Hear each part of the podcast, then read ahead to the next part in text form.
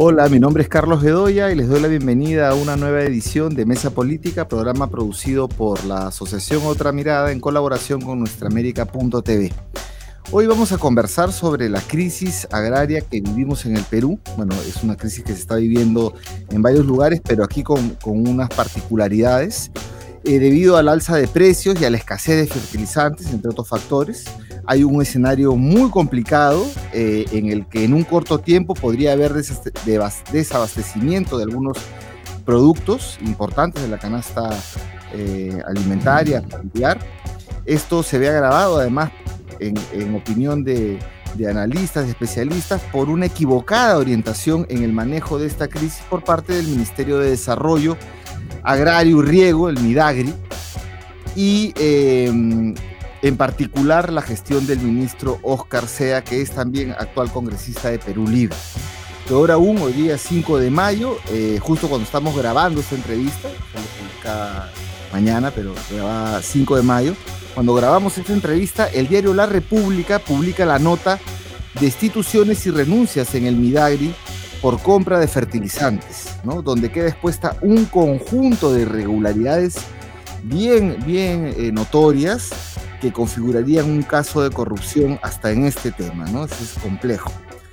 Bueno, para hablar sobre esta crisis y, las salidas, la crisis en el agro, los riesgos de un desabastecimiento, la actuación del, del Midagri y en especial las propuestas para enfrentar esta grave eh, situación en, en, el sector agrario peruano, vamos a conversar con una voz autorizada en el tema. ¿no? Nos acompaña el sociólogo Fernando Eguren, presidente del Centro Peruano de Estudios Sociales CEPES. Bienvenido, Fernando. Qué gusto estar contigo. Muchas gracias, Carlos, eh, por, la invitación. Eh, quisiera una, brevísima eh, introducción. Es este, en, el Perú, digamos, existen más de 2 millones de unidades agropecuarias de, de predios, ¿no? Y el 90 y tantos por ciento son predios pequeños, es pequeña agricultura, hoy día se llama agricultura familiar, y de dónde viene más de la mitad de la producción de los alimentos. ¿no? Entonces hoy, hoy día hablamos de crisis, pero es una crisis que se monta sobre una estructura en la que eh, la política estatal desde hace por lo menos tres décadas ha estado apoyando sobre todo a lo que es la agricultura de exportación y eh, dentro de ella principalmente a la gran agricultura de exportación y ha dejado muy, muy marginada a toda esta inmensa cantidad de productores que son los que garantizan nuestra seguridad alimentaria. Bueno, entonces eh, sobre eso, sobre eso se monta este problema al cual tú has hecho, tú has hecho mención. Muchas gracias por esta precisión, Fernando. Sí, es, es muy muy importante tener en cuenta que esto se trata de, un problema estructural eh, desatendido y, por eso surgió pues la propuesta de la segunda reforma agraria que, ya vamos a conversar de eso porque no, no, la vemos, ¿no? Bueno, el primer tema.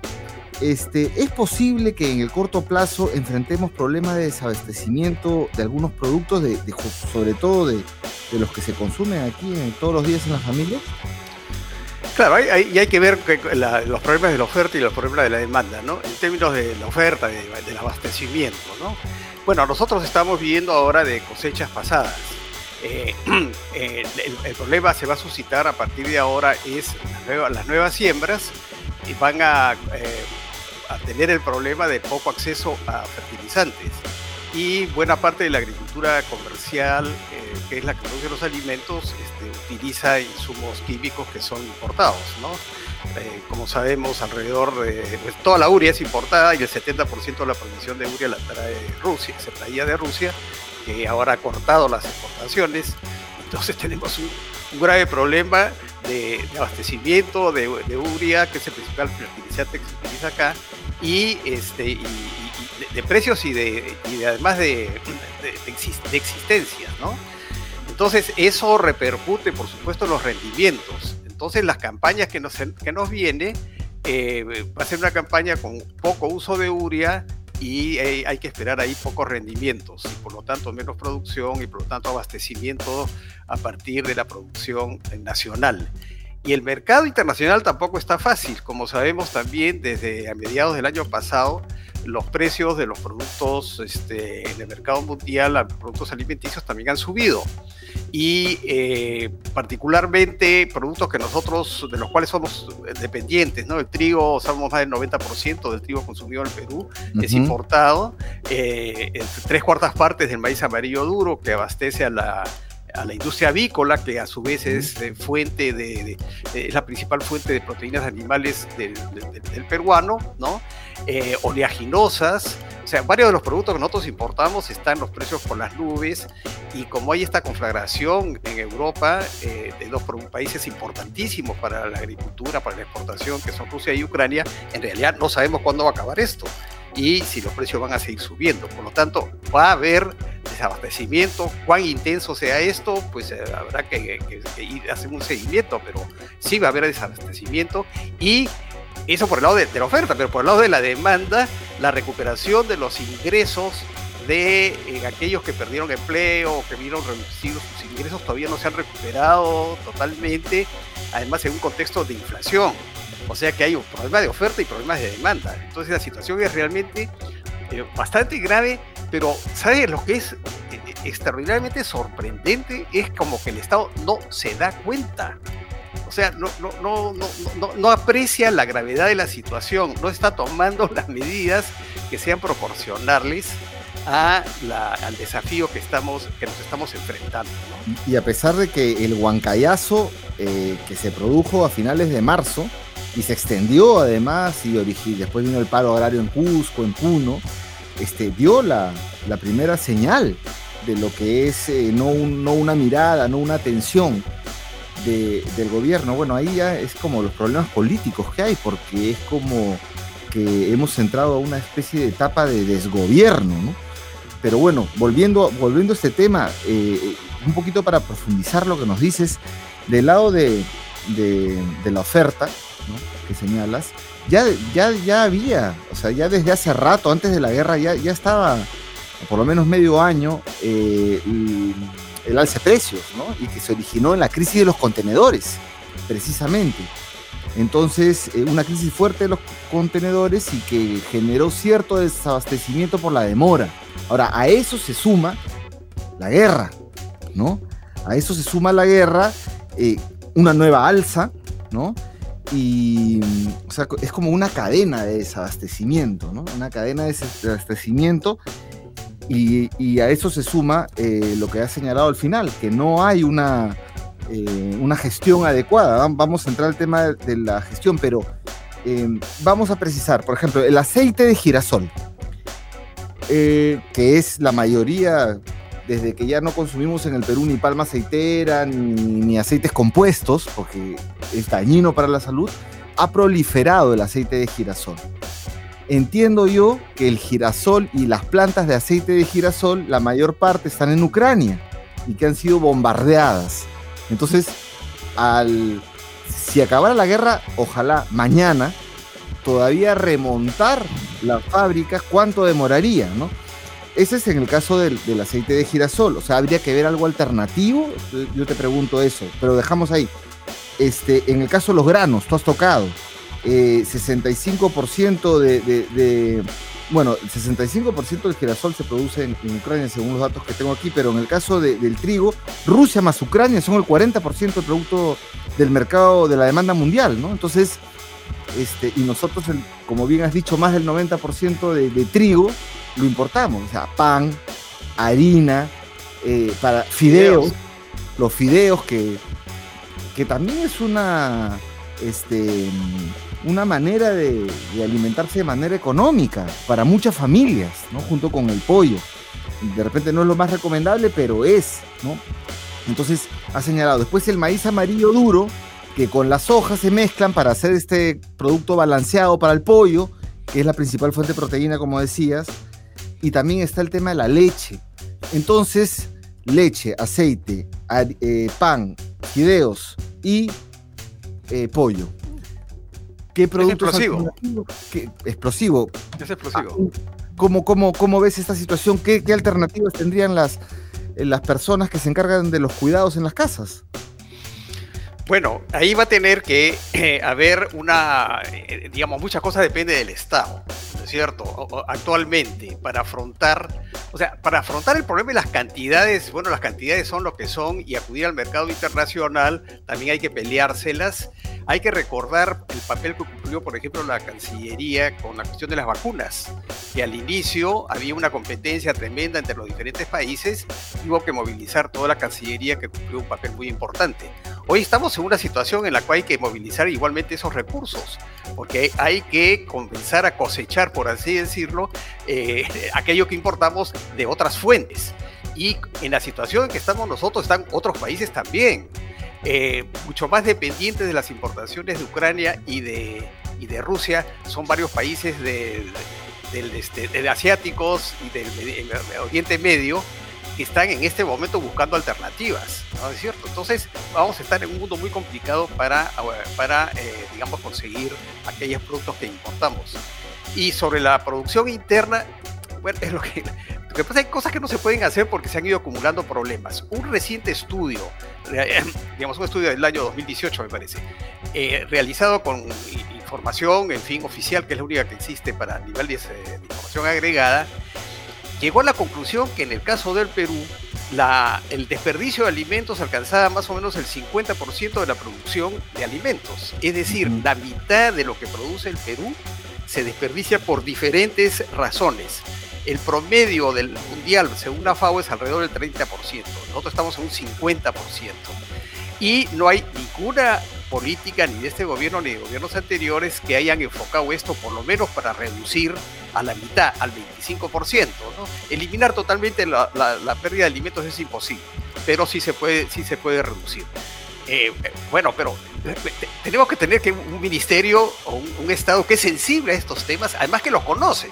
Posiblemente nosotros preguntemos hoy día al ministro de Agricultura si sabe este asunto del desperdicio de alimentos y a lo mejor no sabe. Y no se toman las medidas y aquellos que sí saben han sido despedidos para ser reemplazados por, por improvisados. Entonces, ya para cualquier gobierno la situación es muy delicada. Para este gobierno en particular que se ha ido deshaciendo de la gente que más o menos tenía conocimiento de la gestión del aparato público, va a ser bastante, eh, bastante más difícil. Ahora, lo que hay que hacer es utilizar mejor lo que hay y sobre todo eh, eh, qué, hacer con estas poblaciones que tienen escasos eh, recursos para acceder a los alimentos, ¿no? Porque finalmente los que tienen ingresos medios, altos, digamos, siempre podrán adquirir alimentos, ¿no? Entonces, ahí el reclamo a tres cosas por lo menos. Una es que el, papel del MIDIS tiene que ser ampliado, los programas escolares tienen que ser ampliados eh, tiene que haber por lo menos dos comidas al día y ampliarlo a más, eh, digamos, no solamente primaria, sino parte de la secundaria por lo menos. Eso tiene que hacerse. Tiene que hacerse un apoyo masivo, no solamente dar una ley que se acaba de dar una ley, sino cómo se traduce eso en apoyo práctico a todos los que son comedores populares y eh, los que son las ollas comunes. Que en, que en mi opinión eso debería convertirse casi en una política de Estado más allá de la, este, más allá, eh, más allá de la actual coyuntura. ¿Por qué? Porque las desigualdades en el país y la pobreza en el país son de tal naturaleza que aun cuando este inmenso bache que estemos cruzando vaya superándose, igual en el país existe una gran cantidad de gente que tiene dificultades para acceder a alimentos y particularmente alimentos nutritivos. Tú sabes que los alimentos nutritivos valen tres o cuatro veces más. O sea, una dieta de alimentos nutritivos que incluya productos hortícolas, que, incluya frutas, etcétera, cuesta entre tres y cuatro veces más que uno que esté basado solo sobre carbohidratos, ¿cierto? Claro. Y, entonces, este, acá cuando hablamos de pobreza extrema, que pobreza extrema son aquellos que ni siquiera pueden comprar eh, alimentos, ni siquiera eso, cuando hablamos de eso, acá se está refiriendo a cuánto cuesta una dieta barata de alimentos poco nutritivos si, nosotros tomamos el rasero de una alimentación nutritiva, la, pobreza extrema en el, Perú crecería en términos estadísticos mucho más, ¿no? Entonces la situación, como digo, es, muy delicada. Entonces, con esas políticas, eh, digamos, de apoyo a las iniciativas de la sociedad civil, como son los comedores, este, y el, digamos, lo que son, el, digamos, la canalización de programas, la compra de productos de la, de la, agricultura familiar para los programas sociales, ¿no? Entonces son cosas que han estado pendientes, que han sido mencionadas durante diferentes gobiernos, pero que no terminan nunca de implementarse. Bueno, cuando tú me dices, ¿hay solución inmediata para eso? Yo con este gobierno creo que no hay solución inmediata, pero por lo menos tendrían, eh, habría que iniciar, digamos, hacer estas cosas y ponerle la, máxima voluntad política, eh, eh, digamos, es posible, ¿no? es difícil eso porque lo que vemos es que el presidente de la República está concentrado más bien en en que no lo vaquen, en conservar la presidencia. Yo siento que se ha perdido, bueno, todo, toda idea de cambio y más bien Pedro Castillo ahora es uno de los presidentes más que solo tienen dos opciones, o es presidente o va preso. Y entonces eso nos genera eh, em, un, problema enorme en esta situación. Entonces ya que has tocado el tema, entremos a la gestión del Y yo ahí te quiero decir, eh, el señor Sea, que es congresista de Perú Libre, y ahí, bueno, está todo este tema de copamiento, pues, por parte del señor Cerrón, de hacer crecer su partido en base a, este, al clientelismo, poner, quitar equipos constituidos, y bueno, los planes se pasan a cero. Este, eh, teniendo eso, bueno, el, señor Seas es maestro, ¿no? Pero ha sido presidente dos veces de la asociación eh, Brown Swiss, es un tipo ganado, un pequeño ganadero él, ¿no? Este, pero tienes el, tema de la segunda reforma agraria ha quedado ya fuera de agenda. El tema de la orientación que ellos tenían eh, era, o que, están impulsando, es, es, es medio rara, ¿no? Que el problema es que se necesita que los pequeños agricultores tengan capacitación y entonces ¿quiénes tienen que capacitarlos? Los agroexportadores. ¿Para qué? Para que exporten. ¿Y, cuál es el incentivo para que este, les enseñen, ¿no? Les enseñen. Es eh, perdonarle incentivos tributarios. Incentivos tributarios. Con la idea de exportar. O sea, como que están en otra cosa. ¿no? Es una orientación equivocada. A eso le suma la racia. Tú decías, se necesita un comando COVID para los fertilizantes. Pero lo que vemos hoy día es que solamente un señor, Paul Jaimes, secretario general que nada tiene que ver en ese tema, es el que está negociando la compra con Bolivia y están en juego 974 millones en general que están discutiendo de fondo para, este, para la compra de fertilizantes, lo que se necesitan, ¿no? Entonces, a ver, ¿cuál es el, eh, eh, tu evaluación sobre la gestión ya del Midagri? ¿no? Bueno, obviamente muy mala, ¿no? Eh, a ver, la lógica nos llevaría a, concluir que para que un, eh, digamos, para que un, partido este, eh, vaya construyendo la base para su propia proyección hacia el futuro, tendría que hacer las cosas bien, ¿no? Entonces uno es difícil explicarnos por qué este gobierno hace las cosas que son obviamente mal y que el propio gobierno debe darse cuenta que las está haciendo mal, pero las está haciendo mal como si fuera una cosa planificada.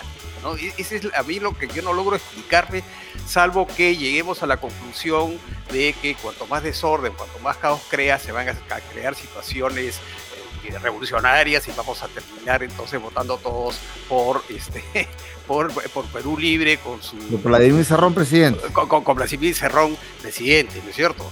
y salvo en esa concepción ¿no?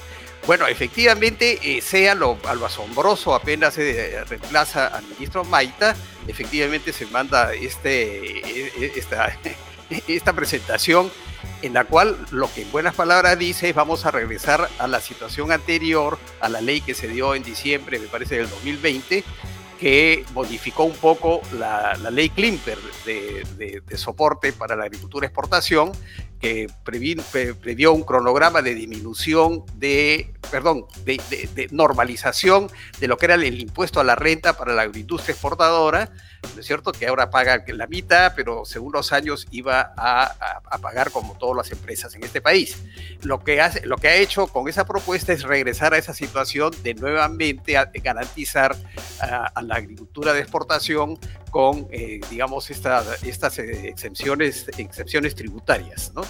Entonces, pero, pero quiero también referirme a este asunto de la segunda reforma agraria. Yo, la verdad, discrepando con muchos colegas, yo cuando se dio la segunda reforma agraria, yo dije, esto me suena a, digamos, a retórica política sin, mucha, sin mucho contenido. Y es que la propuesta, primero fueron nueve, medidas y luego en la ley se dio cinco medidas. En realidad son propuestas que siempre han estado en el Ministerio de Agricultura, ¿no?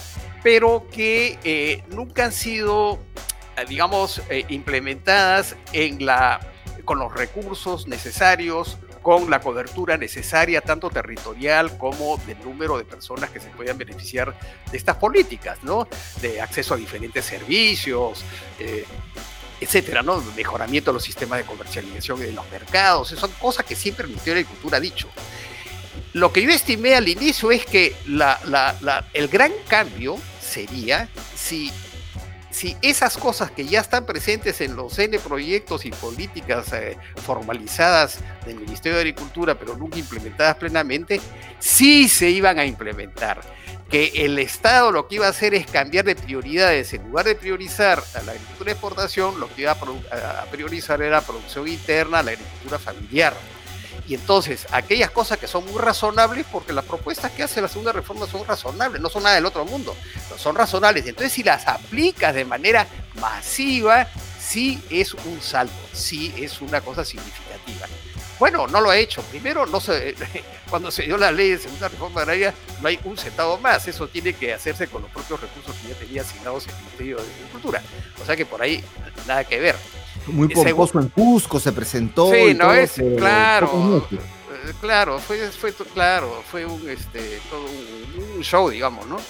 Eh, eh, eh, luego, para hacerlo también tú necesitas efectivamente toda la experiencia que puede haber acumulado en el pasado del Ministerio de Agricultura y lo que ha hecho es una racia, como tú mencionabas, ya están sacando, pero están sacando para poner lo que yo llama para el patita, el patita mío de la esquina.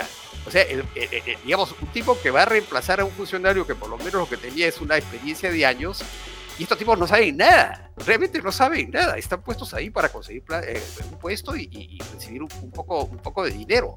Y lo que están haciendo, que poco se menciona, eh, eh, sobre todo con este ministro SEA, es un intento por dividir el, eh, digamos, a los productores, ¿no? El, digamos, el gran contestatario, digamos, desde mi punto de vista, más razonable, además, que pueda tener SEA, es, este, es Conviagro, ¿no? Es el que, el que mejor articula lo que son sus críticas y sus propuestas. Bueno, SEA está, digamos, este, dedicado a desmantelar el Conviagro y tratar de jalar para sí algunos gremios que estaban en, en Conviagro, tú has mencionado a, la CCP, ¿no? Y, y, del origen de esto, que es la conformación del, ah, ¿cómo se llama? El Planagro, creo, donde estaban los propios exportadores. O sea que los propios exportadores también, de cerca o de lejos, están empeñados en contribuir a este asunto de un poco de debilitamiento de lo que, de lo que es el, el movimiento de los pequeños productores, digamos, ¿no? de limitar un poco a lo, que es con Viagro. Entonces, todo esto se presta a múltiples manoseos y manipulaciones, que es lo que estamos visto, lo que estamos viendo. De repente surgen unos portavoces, yo soy el portavoz de todos los productores agrarios, que uno dice, ¿y estos de dónde salieron? ¿Qué mérito, qué mérito han tenido para, eh, digamos, eh, representar y ser la voz de todos los agricultores? Estos mismos que estaban apoyando a SEA para tratar de montar toda esta cuestión de manipulación de gremios, ahora están pidiendo la renuncia en SEA, ¿no? Entonces ya dice, bueno, ¿y qué está pasando ahí?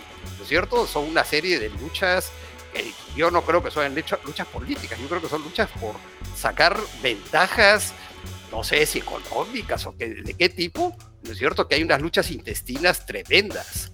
¿no? En el, en, el, en el, momento menos apropiado porque estamos en, una, en un momento de una crisis tremenda, ¿no? Eso es lo más grave.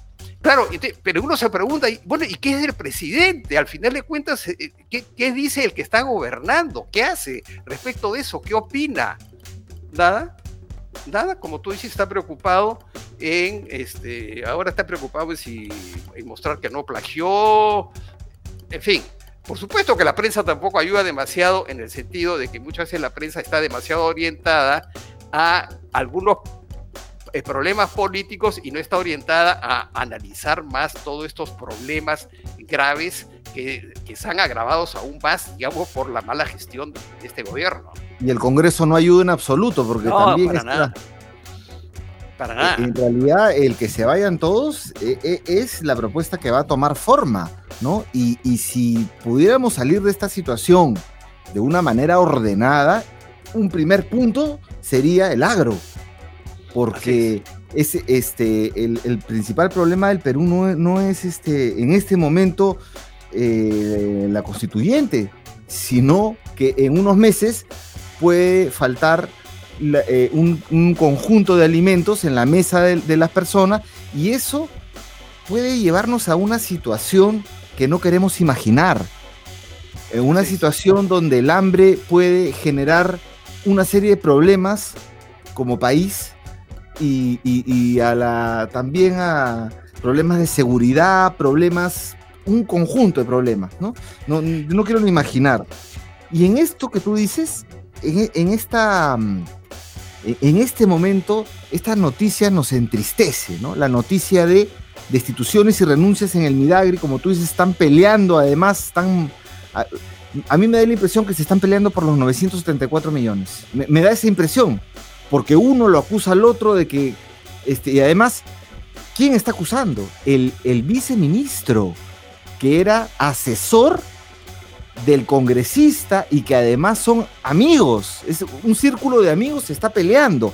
¿Quiénes son? Rómulo Antunes, viceministro, asesor en el despacho del congresista Sea y luego pasó a ser viceministro cuando el congresista Sea pasó a ser ministro. También el eh, jefe de gabinete de asesores, todos ellos del mismo círculo y ahora se, se están denunciando. ¿Por qué? Porque un cisma, dice la República, ¿no? Cesado viceministro Rómulo Antunes afirma que el secretario general Paul Jaimes usurpó funciones y negoció directamente con los bolivianos un precio que sería más alto que otras ofertas. Está negociando a 180 soles, em, a 180 eh, soles cuando, la, em, entiendo yo que es el, la bolsa, la bolsa puesta en el callado, la bolsa dura, y eh, cuando esto está a 138, 150 soles de China, Venezuela. Entonces, ¿qué está pasando ahí? El diferencial para dónde va, ¿no?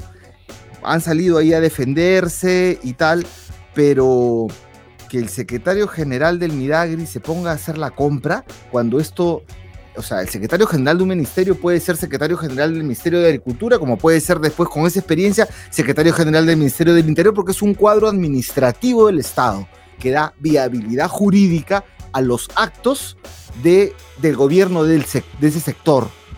Entonces, ¿qué hace ese señor reemplazando a, digamos, las instancias técnicas que tienen que hacer la compra? Y cuando le dicen al señor, lo llama a la prensa y dice, no, yo cuento con todo el apoyo del ministro. Entonces, ¿qué hay detrás? ¿No? Por favor, ya en este punto creo que eh, hay que ponerse de acuerdo. Y bueno, y la República también pone toda la racia ahí que han sacado equipos enteros. Ahora, sí, ahora fíjate, este, si tuviéramos un gobierno aceptable, eh, incluso podría uno comenzar a raíz de este problema de la URIA a, pensar seriamente en ir cambiando la orientación de nuestra agricultura, ¿no es cierto? Eh, digamos, si el, problema de la uria es que deja una serie de, residuos que eh, son contaminantes y, los tiempos indican que lo que debe hacerse es una agricultura que cada vez se, se, acerque, digamos, a las particularidades ecológicas que tienen los diferentes espacios, ¿no es cierto? Entonces, eh, la, digamos, debería deberíamos iniciar un proceso de modificación de nuestra agricultura para que se convierta en una agricultura más orgánica, de, digamos, de manera paulatina. Estas cosas no se pueden hacer de manera, eh, digamos, súbita, más, orgánica. Eh, hay una, eh, digamos, incluso las entidades intergubernamentales tipo FAO, etcétera, lo que están diciendo es que la agricultura industrial, que utiliza muchos insumos industriales, etcétera, es una agricultura que no va que es parte del problema del cambio climático y de la contaminación. No va. Hay que modificar la agricultura. Bueno, esta es una oportunidad para comenzar a modificar precisamente la agricultura y aprovechando la experiencia de que buena parte de nuestros agricultores tienen alguna, digamos, tienen conocimiento de la agricultura ecológica, ¿no? Entonces, fíjate las oportunidades también que se van perdiendo, ¿no? Esta sería una oportunidad de comenzar hacer una, de, enfrentar un problema resolviendo con una perspectiva estratégica. ¿no? ¿no? Y además que ahora ya sabemos que parte de la soberanía alimentaria es por lo menos controlar los, fertilizantes. Claro, claro que sí. Y, eso se ha puesto en agenda por Cusco, por Puno, por Huancayo.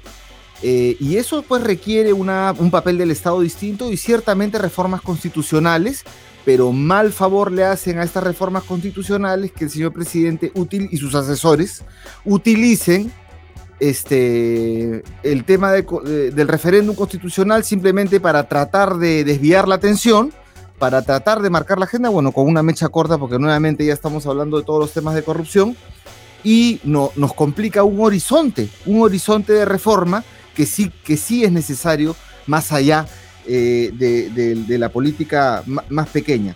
Y nos pone, perdón, que, nos pone en un escenario de mayor polarización que son la peor condición para ser justamente una constituyente. Es decir, una constituyente compuesta por representantes de una sociedad polarizada, lo que te va a dar es una constitución que consolida y formaliza la polarización, no, la, no el consenso. Claro, porque una constitución, una nueva constitución es un documento de paz, donde tú vas a firmar el armisticio y donde alguien tiene que perder. Se entiende que las élites del poder económico en este estado fujimorista que vivimos ceden poder y se hacen, eh, salimos del estado subsidiario, salimos de varias cosas, o lo matizamos por lo menos, ¿no? Pero efectivamente comparto que es algo para polariza y está hecho para tratar de poner la agenda. Eh, Fernando, tenemos que cerrar, pero no sin antes, eh, tú has señalado políticas de Estado que se necesitan en todo lo, alimentario para enfrentar la, crisis que viene y la que ya siempre tenemos, ¿no? La estructura que, que incluye comedores populares, ollas, políticas para eliminar el desperdicio, de, etcétera. Pero yo te pregunto en tres, cuatro, cuatro cosas centrales que tú puedas colocar de cómo enfrentar esto que se viene eh, en los para la próxima campaña, porque ahorita efectivamente estamos en cosecha y ahorita están igual hay alza de precios porque si un productor tiene 100 y ya sabe que no va a poder tener 1000 unidades de lo que, de lo que tiene, sube precio y ahí se, también hay desabastecimiento. Pero cuando ya no tenga ni esos 100, ahí va a haber un problema mayor. Entonces, ¿qué medidas urgentes para poder o qué consejos también a las familias para poder este, enfrentar lo que, lo que se viene, ¿no? Sí, cosas que serían posibles, digamos, de hacer, ¿no? Una, eh, hacer lo que ya mencioné, ¿no? Es decir, establecer una estrategia utilizando las capacidades de, de la Cancillería para lograr en los mercados internacionales el acceso tanto a los alimentos que nosotros eh, solemos importar como eh, los fertilizantes que también importamos. ¿no? Eso, eso para el corto plazo. ¿No? Ponerlo, digamos, siguiendo la experiencia de, la, de las vacunas. Eso por un lado. Dos es que como de todas maneras va a haber una escasez de fertilizantes, asegurarse que quienes accedan, digamos, hacer equitativo la distribución de estos, porque se van a vender de todas maneras con precios altos y los agricultores y grandes empresarios que tienen eh, mayor disposición para comprar la urea son los que, si, si, si, si, se venden en el mercado libre, son los que van a acaparar eso. ¿no? Entonces hay que hacer ahí una, una tercera cosa que acá suena anatema, ¿no? Yo lo he sostenido ya hace unos meses en, un contexto parecido, es eh, eh, seriamente es ver cuál, es el aporte que puede dar la, gran agricultura de exportación de ceder y dedicar parte de sus terrenos y, de sus conocimientos y utilización de tecnologías eh, muy modernas en la producción de alimentos para el mercado interno. ¿no? Vaya. Sí, ¿no? Eso hay que, es decir, digamos, uno considera que esos son enclaves intocables porque, porque entran este, por, las divisas. Eh, por las divisas, ¿no es cierto? Por el prestigio, las divisas, porque les vendemos a 150 países y entonces eh, cualquier cosa que uno menciona que, dice que, que, estos también son responsables, oye, finalmente están usando tierra y agua, ¿no es cierto? Que son recursos naturales para la exportación, ¿no es cierto? Esa tierra y agua también tiene circunstancias como las que vivimos, tienen que ser orientadas, no estoy diciendo que todo, una parte que sean orientadas a la producción. Una cuota. Por supuesto. Podemos Eso ir a una cuota. Eso lo ha hecho en la década del 40 Manuel Prado, por ejemplo, ¿no? Manuel Prado dispuso que había toda, toda empresa, eh, todo este predio debía tener una parte de cultivo de pan llevar para la alimentación. ¿Por qué? Porque había un contexto de guerra y de posguerra que lo ameritaba. Bueno, hoy día hay un contexto muy grave de posibilidades de hambruna. Acá en el Perú no se menciona la palabra hambruna. La última vez que se ha utilizado, hasta donde yo sé, la palabra hambruna en el, país es ah, de un, eh, de un este, informe, que, un informe no, digamos, un- una nota que hizo en su libro Carlos Malpicas, eh, el libro publicado en el 70 sobre la cuestión alimentaria en el Perú, sobre una larga sequía que hubo en Puno, ¿no? Una sequía donde hubo hambruna, es decir, gente que puede morirse literalmente de hambre, no solamente que eh, no está bien alimentada, sino que se puede... Bueno, hay que contemplar, ¿por qué hay que contemplar el, tema de la hambruna? Porque cuando uno habla de hambruna, uno está directamente eh, refiriéndose a que tiene que haber un stock de alimentos para situaciones de emergencia que el Perú no tiene. Un stock, tiene que haber un, stock eh, para eh, permanente, ¿no? Para cuando vengan circunstancias excepcionales, se pueda afrontar eso con lo acumulado en ese stock.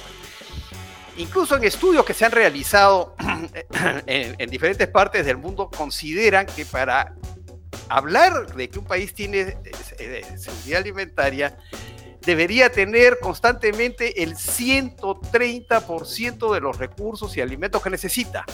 O sea, un 30% adicional que es el que te garantiza de algún modo el poder, eh, digamos, sobrellevar situaciones de emergencia, ¿no?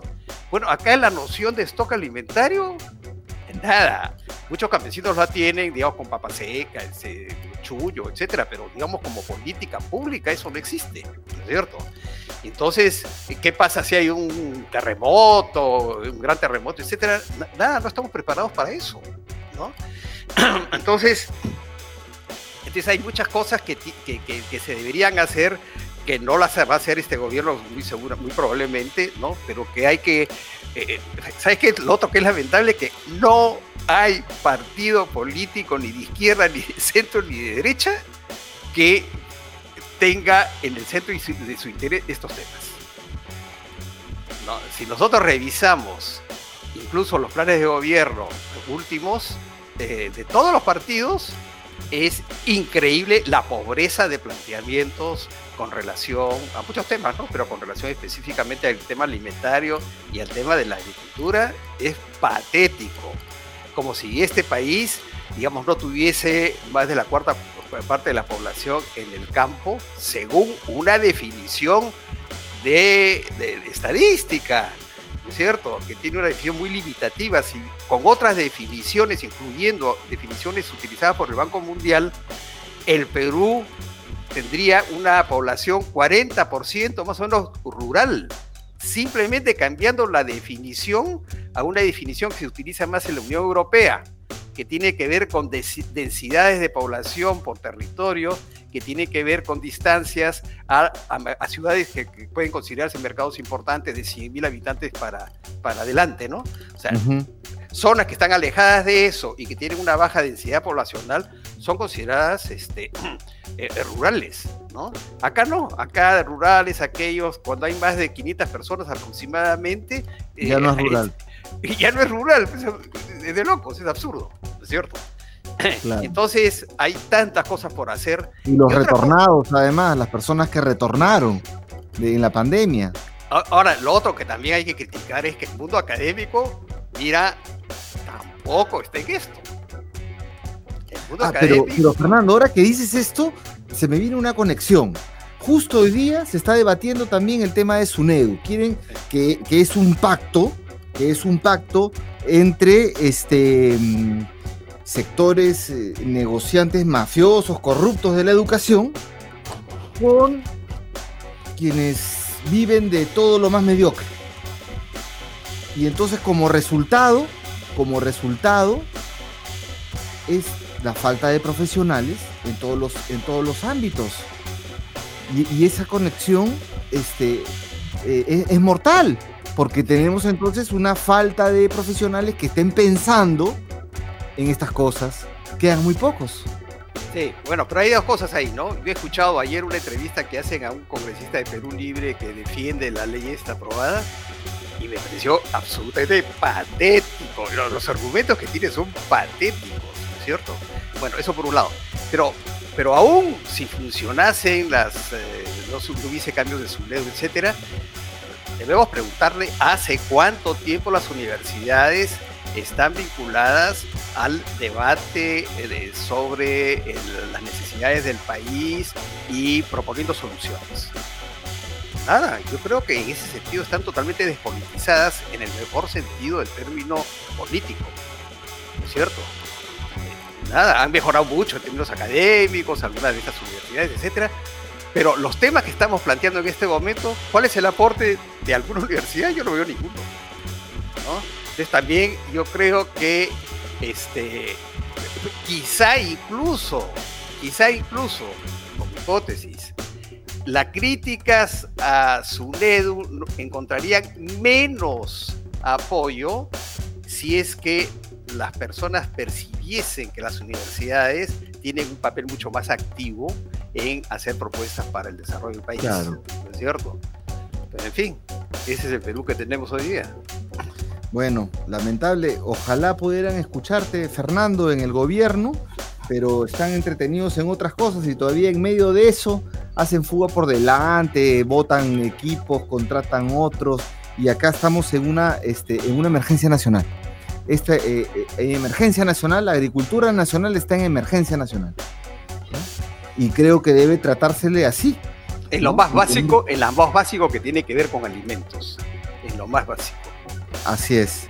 Bien, Fernando, vamos a seguir conversando sobre este tema de todas maneras porque esto viene para rato. Te, agradecemos mucho. Muchas gracias por, haber planteado varias ideas y estas varias propuestas que, yo respaldo, sobre todo el tema de usar la Cancillería eh, con su experiencia de compra de vacunas para agilizar la compra de, insumos alimentarios que importamos y fertilizantes la equitativa distribución de los fertilizantes, pues lógicamente, lógicamente, el, aporte, em, digamos, del gran agricultor al mercado interno, esto que señalas que es este, la mala palabra, eh, el stock de alimentos también, eh, que señalas, creo que son cuatro propuestas, sobre todo las tres primeras, y, que las dos primeras inmediatas y las otras dos para ir a conversándolas, este, ir avanzando ese escenario.